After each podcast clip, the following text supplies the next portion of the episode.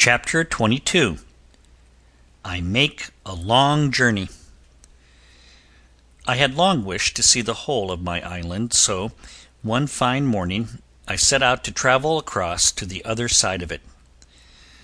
Of course I carried my gun with me. In my belt was my best hatchet.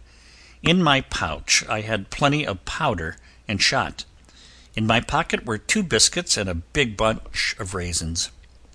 My dog followed behind me. I went past my summer house or bower, and toward evening came to a fine open place close by the sea. It was a beautiful sight. The sky was clear, the air was still.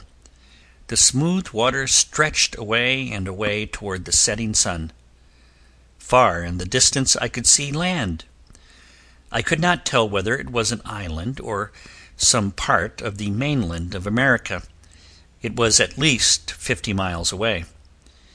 If it were the mainland, I felt quite sure that I would at some time or other see a ship sailing hither to it, or from it. If it were an island, there might be savages on it whom it would not be safe for me to meet. But it would do no good to worry my mind about such matters.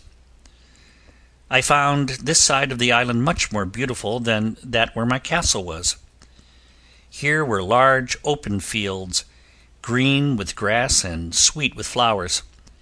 Here, too, were fine woods with many strange trees and vines. I saw many green parrots among the trees, and I thought how I would catch one and teach it to talk. After a great deal of trouble, I knocked a young one down with my stick. He was a good fighter, and it was no easy matter to get him, but at last I picked him up and put him in my bag. He was not hurt, and I carried him home. It was a long time before I could make him talk, but at last he became a great pet and would call me by my name. I shall have a funny story to tell about him after a while. Besides parrots, there were many other birds in the woods. Some of these were of kinds that I had never seen before. In the low grounds I saw some animals that looked like rabbits. There were others that I took to be foxes, but they were not such foxes as we have in England. I traveled very slowly around the island, for I wished to see everything. Often I did not go more than two miles in a day. At night I sometimes slept in a tree, while my dog watched below me. Sometimes I shut myself up in a little pen, made by driving tall stakes into the ground. I felt quite safe, for nothing could come near me without waking me. Along the seashore there were thousands of turtles and a great plenty of waterfowl. I had no trouble to find all the food I needed.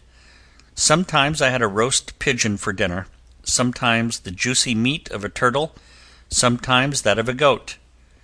No king could have fared better. One day my dog caught a young kid. I ran and got hold of it, and would not let him hurt it.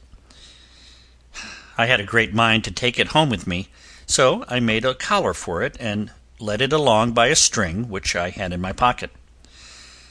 It was quite wild and did not lead well. It gave me so much trouble that I took it to my summer house and left it there. I then went home to my castle,